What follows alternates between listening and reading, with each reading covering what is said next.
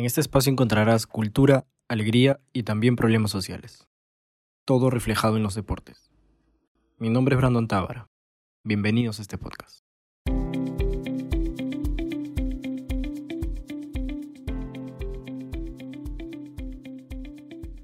Bienvenidos a Periodismo Universitario. Soy Brandon Tábara. Y yo, Kenny Romero. ¿Cómo te va a ganar Joana si es una niña? Y lo primero que hacen es decir, ¿ella va a jugar? ¿La flaca va a jugar? Oye, ¿vas a dejar que te gane una chica? Y pues le dicen, oye, juegas como la chica, pateas como ella, o sea, cosas así, ¿no? Machona, tosca y que era poco femenina. Que una niña obviamente no se va a poner a jugar eso. Las mujeres no deben ser así, tienen que las mujeres tienen que ser más recatadas, más delicadas. Por si acaso recuerda que eres una señorita. Ahombrada, machona. Luego me, me, preguntaban por qué me gustaba hacer cosas de hombre. Y yo decía que eso no era cosa de hombre y no era un deporte, ¿no? Tal vez hayan escuchado estas frases en algún momento de su vida, tal vez no.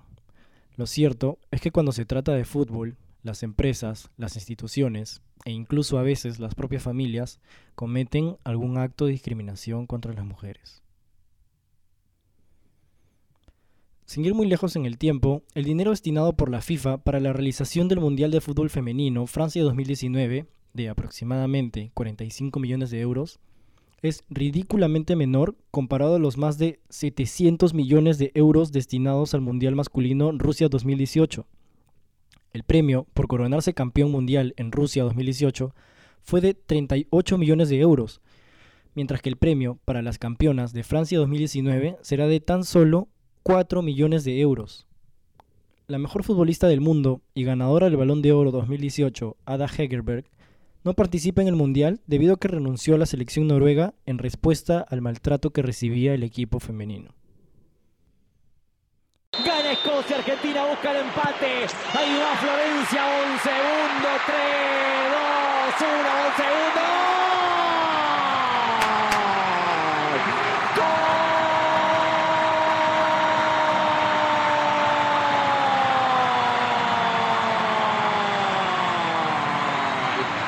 Escocia 3, Argentina 3, Florencia 11.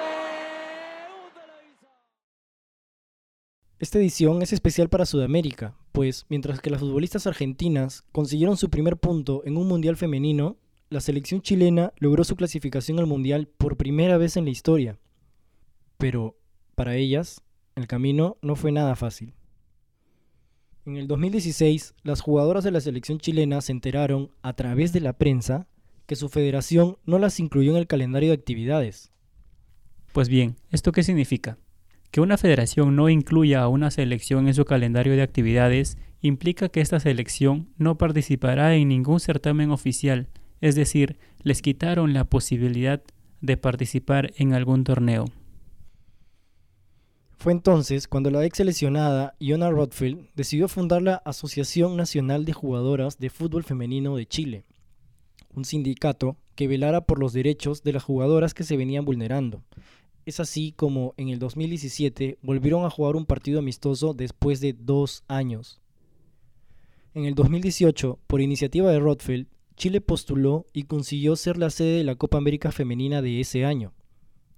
En esta copa, en un histórico encuentro por las semifinales, las chilenas lograron vencer 4 a 0 a Argentina y clasificaron por primera vez a un mundial de fútbol. Señoras y señores, Yanara, Yanara, ahí está Lara. ¡Golazo! ¡Chileno! Francisca Lara la firma el contrato, la guinda la torta, para que la portada se ponga de pie, para que flameen las banderas chilenas, para que se grite desde Arica a la Antártida. Chile 4, Argentina 0. Este resultado, conseguido luego de una ardua lucha, fue muy bien recibido en el país sureño, ya que la selección masculina venía de perder el cupo a Rusia 2018 tras perder con Brasil. Eh, la verdad que la siguiente nota saca roncha porque tiene que ver con una denuncia justificadísima de una integrante del equipo de la selección femenina peruana adulta del Perú. Así informaban los medios peruanos la denuncia hecha por Marjorie Sánchez, arquera y capitana de la selección femenina de fútbol. La falta de equidad en los tratos recibidos por parte de la Federación Peruana colmó la paciencia de la jugadora, quien denunció las desigualdades a través de sus redes sociales. Este hecho indignó a muchas personas en el Perú, convirtiendo la denuncia de Sánchez en viral. Conversamos con Saribel Cotrina, miembro de San Marcos por los ODS, sobre el objetivo número 5. ODS. Objetivos de Desarrollo Sostenible.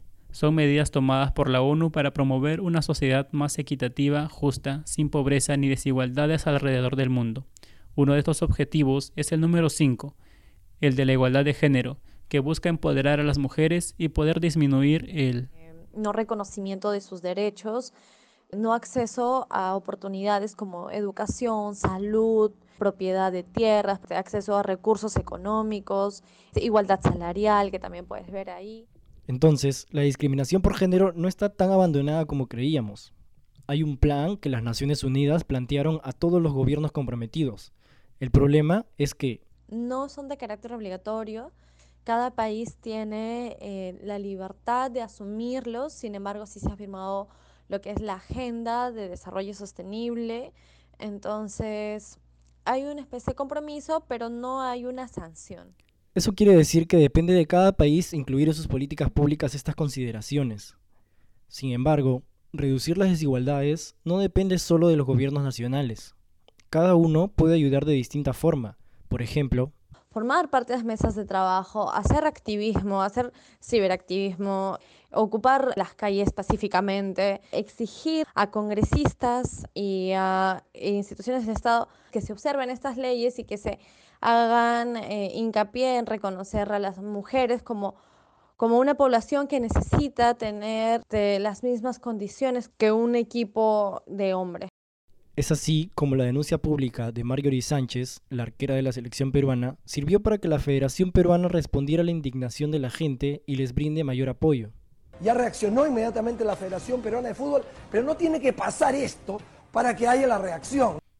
Así como estos, hay muchos otros casos en el mundo, y es que la idea de que las mujeres son tan capaces como los hombres de hacer cualquier actividad es todavía rechazada en nuestra sociedad. Felizmente, reacciones como la de Marjorie Sánchez, como la de John Rothfeld, como la de Noruega Ada Hegerberg, nos acercan cada vez más a un mundo más justo, un mundo en el que se entienda de una vez por todas que todos somos iguales, y en el caso del fútbol, que es una fiesta. Una fiesta a la que están bienvenidos todos y todas, y que mientras más seamos, más lo disfrutamos. Una muestra de ello es este canto de la selección femenina sudafricana en su arribo a Francia, para disputar el Mundial más difícil de la historia.